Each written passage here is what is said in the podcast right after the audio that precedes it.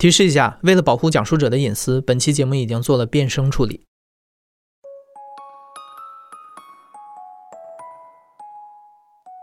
你好，欢迎收听故事 FM，我是艾哲，一个收集故事的人。在这里，我们用你的声音讲述你的故事。每周一、三、五，咱们不见不散。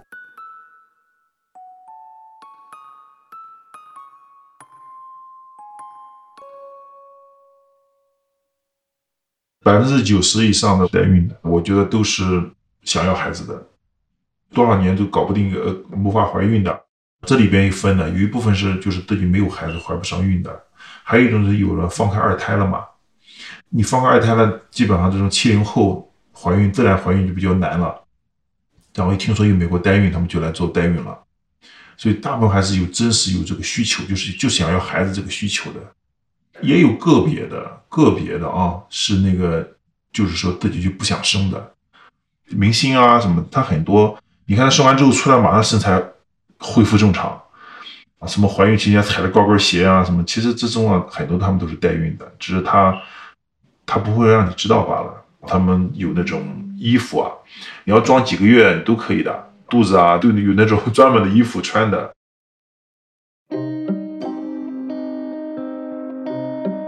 最近几天，因为明星郑爽在美国代孕和弃养的新闻，互联网上掀起了关于代孕的激烈讨论。很多人认为代孕意味着对女性的剥削，无论如何都是不可接受的。也有的人不全盘反对，主要反对的是代孕商业化。还有人认为代孕是自由选择，它给不孕不育的夫妇带来了最后的希望。无论你的观点是什么，我们先放在一边。今天我们只从一个美国代孕行业从业者的视角来了解一下他所接触到的那些中国客人和美国代孕妈妈之间都发生过什么样的故事。今天这位讲述者白冠，他最早是在美国加州做月子中心的，后来在帮助一位朋友找代母的过程当中，他了解到了代母这个行业。白冠发现，原来商业代孕在美国很多州都是合法的，而他所在的加州更是美国代孕市场的重镇。所以，白冠开始经营起一家代孕中介，除了做借精借卵、试管婴儿之外，主要帮中国客人在美国找代母、借腹生子。我是做美国做代孕行业做了差不多六年，就是我一开始提供的就是一管理服务，这个类似于这个中介，他找到我。那我就是提供一条龙的服务。你比方说，从那个办签证，办那个美国签证，搞定签证之后呢，我会帮他们再安排这个到美国来的医生的安排，跟医生预约视频会诊，包括最后呢到机场接机，帮他安排住宿。后续的你要自己怀的，自己试管自己怀的，那这个简单，那么你就靠自己了。那么住宿安排好，他们就自己来就。怀上就回去了，那还有一部分客人就说：“哎，我要代孕，那么胚胎又冻好，那我就开始帮他们找代母，他们就回国了。后边全程都是在网上操作，比方说选好代母，代母视频满意之后，所有的签约都在网上操作的。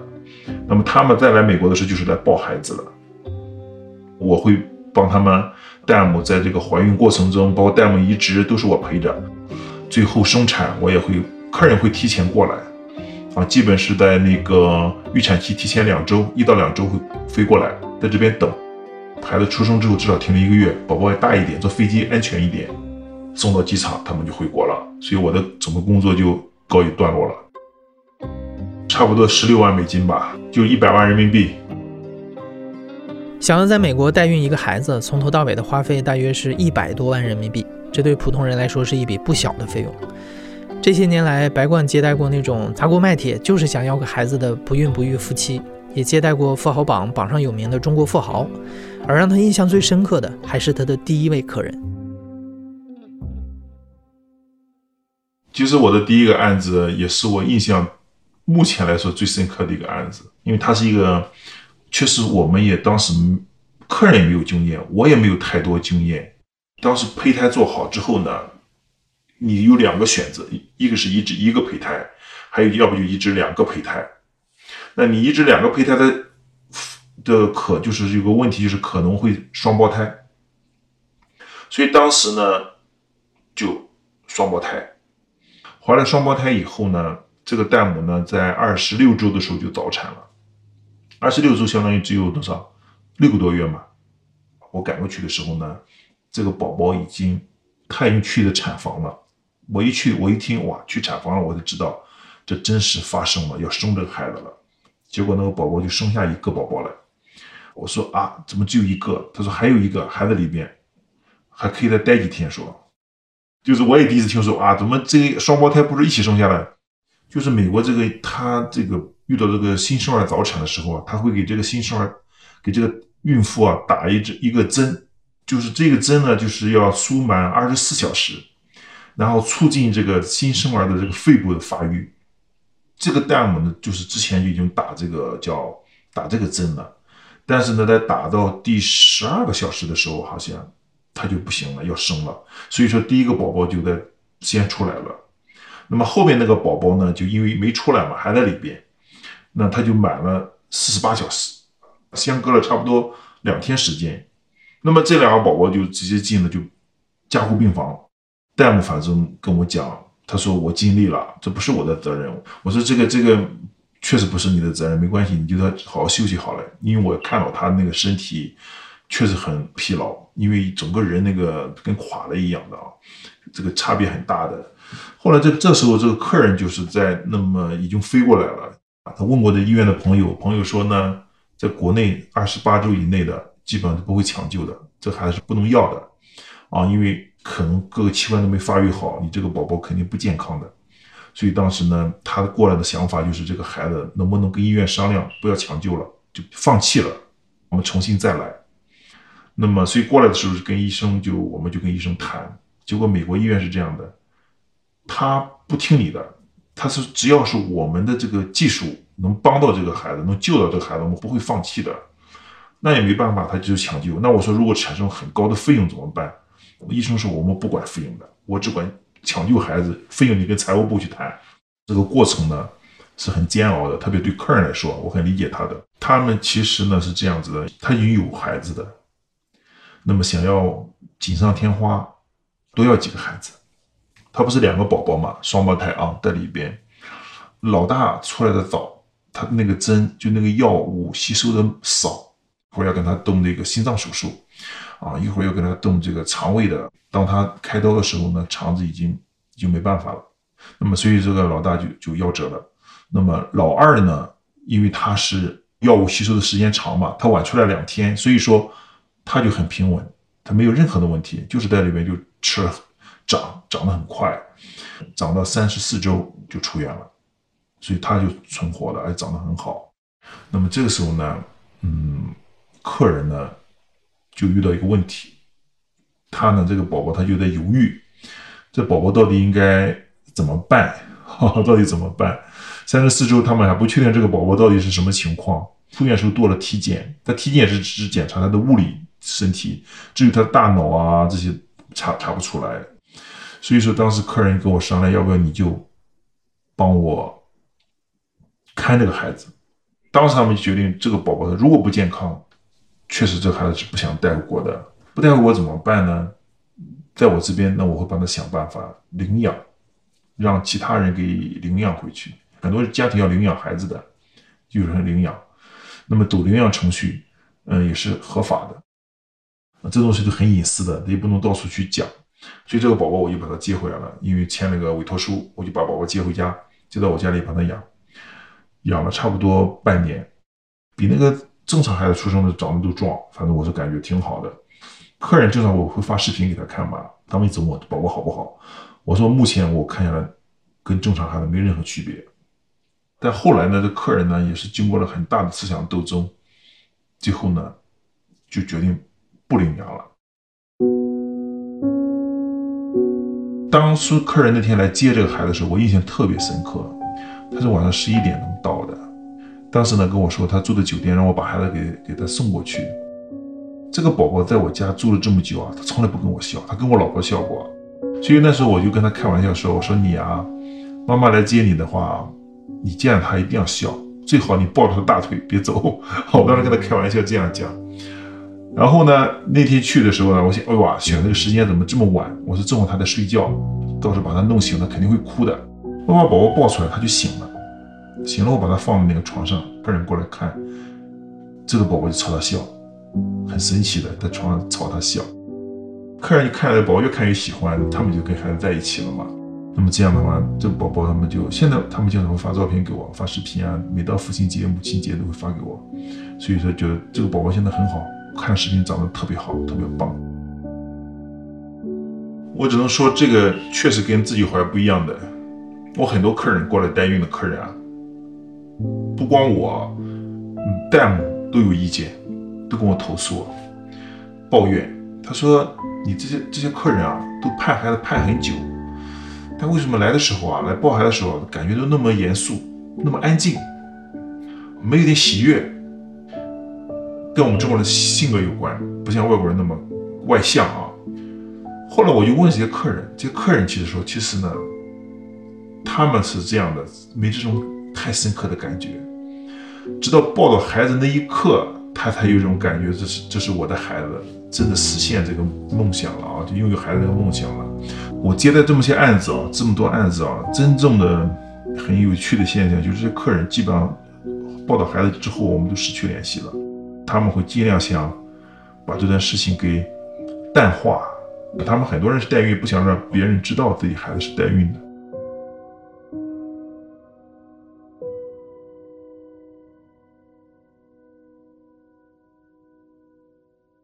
白冠告诉我们，美国代孕的行业管理其实很混乱。虽然在美国，即便是卖个房子、卖个保险，都需要从业者考取相关的执照，但是牵扯到人命的代孕行业却没有严格的规章制度。你只需要注册一个公司，就可以经营代孕中介或者是代母中介。后来，随着业务的扩展，白冠还投资了一家代母公司。当地的代母公司普遍规模都不大，小的可能只有两三位代母，一般的一年也就会招七八位代母。说到这里，你可能会好奇，究竟是什么样的人会选择做代孕妈妈呢？这些代母又是从哪儿找到的呢？那我跟你讲一下怎么去找代母啊，在美国，就他们呢，一般呢是在网上，Facebook 或者是反正其他网网络上，谷歌发广告。这些代母呢，搜索找到之后填一个登记表，填登记表之后呢，他们中介公司就会跟他打电话沟通，有的是基本上是电话视频，视频一下就是呃面试一下，然后这个代母呢就要开始去把他的。医疗记录收集过来，你比方生孩子啊，你生了三个孩子，你必须把你的生三个孩子的记录全部拿来。齐了之后呢，我们就会把这个代母给客人匹配，就他的资料、照片给客人看，各种情况啊、身高、体重啊，就跟介绍对象一样的啊，就是给你看。然后呢，客人比方说看满意了，我们就安排视频，代母要跟客人做视频。就像我们这样随便聊天聊聊是哎，到底你爱好什么？你平时这个生活怎么样啊？家里情况怎么样啊？哎呦，看看主要看一下他的这个表达跟感觉，总体感觉啊。Oh, okay, awesome. Okay, yeah, I well, I I also love being pregnant, so it's a plus. And um, I would love to help them out. You know, if, if hopefully they like you know my little introduction. Um, I would love to you know help them out in any way that I can. 嗯哼，他说呢，他很喜欢怀孕，所以呢，他也很希望能够帮助你，然后能够帮助你有小孩，就能呃对。那你继续吧。嗯。呃，其实我已经把自己介绍完了，看他有什么想问我的详细信息吗？Okay, so that's all the uh information from the intended mother. So do you have any question for her? Um. No, not that I know of. I mean, this is my first time doing this uh, myself, so I wouldn't know. You know, um, I'm just learning as I go. But no, as of right now, I, I don't have any questions for her. OK，他说他其实没有什么问题想要问你，因为这是他第一次代孕，然后他其实也是在这个过程中学到更多的东西，然后慢慢边学边往下走， 跟你一起进步。啊，谢谢。那那你能帮我问问她在怀孕前两个宝宝，她的两个儿子的时候，呃，大概是呃多少周生的？有没有什么一些特殊的情况呢？Okay, yes. Uh, for my first uh first child, um, I had him at 40 weeks, and my second child, I had him at 39 weeks. No complications whatsoever. I was good throughout my whole pregnancy on both of my childs, and uh, everything was good on both of them. No complications, no nothing. OK OK，他是说，呃，他第一个宝宝是怀了四十周，第二个宝宝怀了三十九周。他说这两个宝宝他都没有任何的这个并发症，也没什么都没有，对，都非常的健康。嗯嗯，好，呃，那他因为呃呃做代孕是做那种移植的话，会用很多的药物，还会打针。那么这个和正常怀孕是不一样的，这些过程会比较痛苦，会有一定的痛苦和一定的困难。他这些都知晓，能够接受吗？ Yes, I um I was aware of all this. Uh, she um they they did uh bring it across me, you know, to let me know everything that I was gonna be doing, injecting myself and all that. And yes, I am ready for it. I'm ready to try this new journey. I'm excited for it as well. Excited because I know I know at the end of the day, you know, I'm, I'm helping someone out, So it, it brings a lot of joy to me. OK，他说呢，他其实在他都知道这些，然后他也知道他但是呢，他他已经做好心理准备了，因为他觉得怀孕呢，还有就是能够帮到人，会给他带来很多乐趣，所以他这些都无所谓的。嗯，好的，非常谢谢他。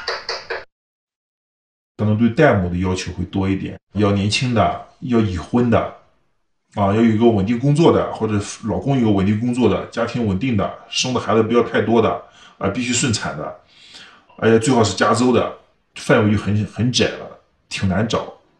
特别是这些做代母的，这个家家里条件确实都不是特别好，经济上还是有考虑的。而且这边美国代母还有一个问题，跟国内地下代孕不一样的地方在哪里呢？美国的代母都是回到自己家里生活的，他有自己的生活的，这一点就是你没办法控制他，说哎，你今天吃什么，喝什么，你管不了他的，这是跟国内不太一样的地方，比较自由。嗯，我印象最深的有一个吧，这个弹幕，我一开始小看他的，因为我一直认为这些弹幕啊，我做这个行业一开始也是跟很多客人一样有些误解，觉得，哎，就是为了图钱嘛，缺钱嘛，就来做这个事情。还有一个这个费用，他赚的钱也不是很多，他这个转一趟下来做一下可能就四到五万美金吧，要做一年多，那一个月平均下来就四五千块。我印象深刻的这个弹幕，他长得真的是矮胖胖胖的，长得也不漂亮，高中毕业啊，所以我就觉得我对她不是很很满意。而且她是二十七岁生了五个孩子，顺产五个孩子，从十三岁开始生孩子了，因为她后来。来移植的时候啊，因为他单身，美国这些代母大部分都单身，没有结婚的，一个人养五个孩子。他来移植的时候，他大女儿陪他，十三岁的大女儿陪着他来移植，啊，所以当时我就觉得对他，我觉得很神奇。我说你怎么能养活五个孩子？他说我还上班，在加油站收银。我说那你这个孩子几个孩子你还要上学？对，他说我们那个地方有校车，他有免费校车，这一点还好。他说我把他送上去就行了，然后我妈妈会帮我看孩子。接孩子，到时候我就去上班赚钱。他说主要是一个叫，嗯，把它管理好，我时间管理好就行。他是个很有条理性的，让我很意外啊。因为后来，但是我就把这个代母呢，我就推荐给我们这个客人。他当时犹豫，他说这个代母这么胖，而且长得也不漂亮，但他也没办法了。他觉得自己已经两两三年被这这被打击的够呛，他说算了。后来问了医生、护士，护士说这个代母还是不错的。后来说 OK，就用这一个。结果他真选对了。那这个代母呢？我觉得最最难得的一点，他按时用药，就医生让他怎么用药，药量他都很按时的用，很让我意外。他带着五个孩子的一个人啊，他所以他很有自我管理，很厉害的。所以后来这个代母呢，就一直很按时的，就是一起我们大家一起保胎嘛。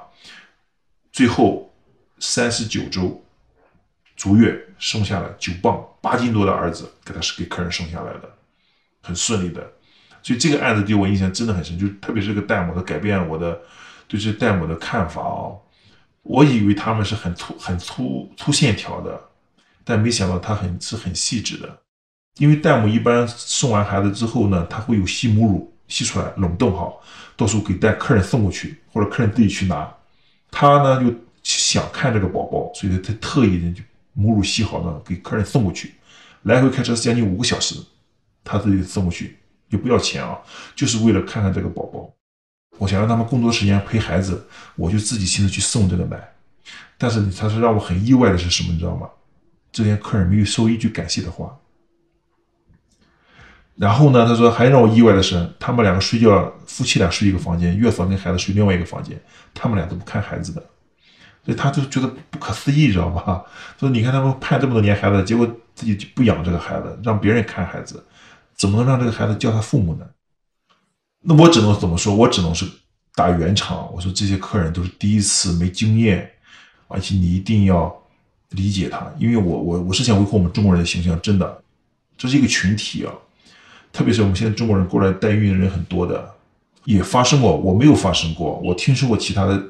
案子发生过，就是说，真的有人不要孩子回去的，孩子不好，心脏不好，明显的，比方心脏不好或者怎么样，畸形，真的不要，人就消失走掉的，有的，所以我不希望这个我们这个将来全是我们中国人，他们说，你看你中国人都这样子的，所以人家都不给你中国人代孕了，一听中国客人，人家都不跟你做了，所以说这一块呢，我还是很很注意这一块。尽量有什么问题啊，我们都跟客人我们自己消化掉。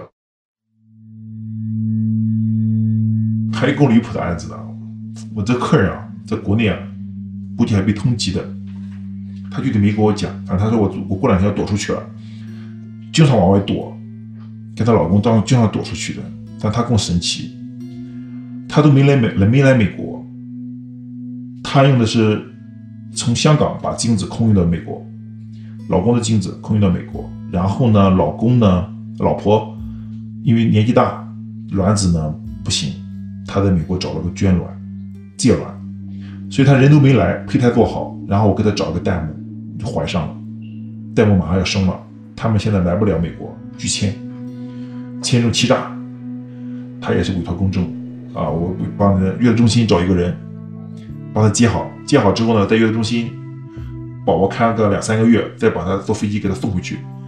就他人都没来，搞定一个美国宝宝。你知道他有几个代孕宝宝？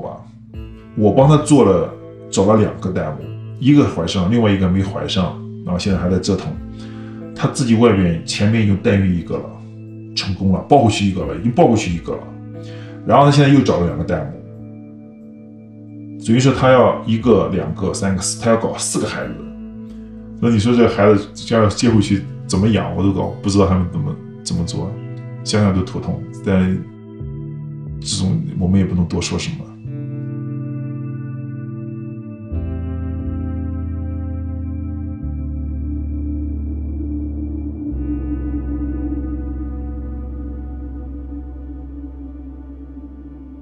你现在正在收听的是《亲历者自述》的声音节目《故事 FM》，我是主播艾哲。本期节目由刘豆制作，声音设计孙泽宇。感谢你的收听，咱们下期再见。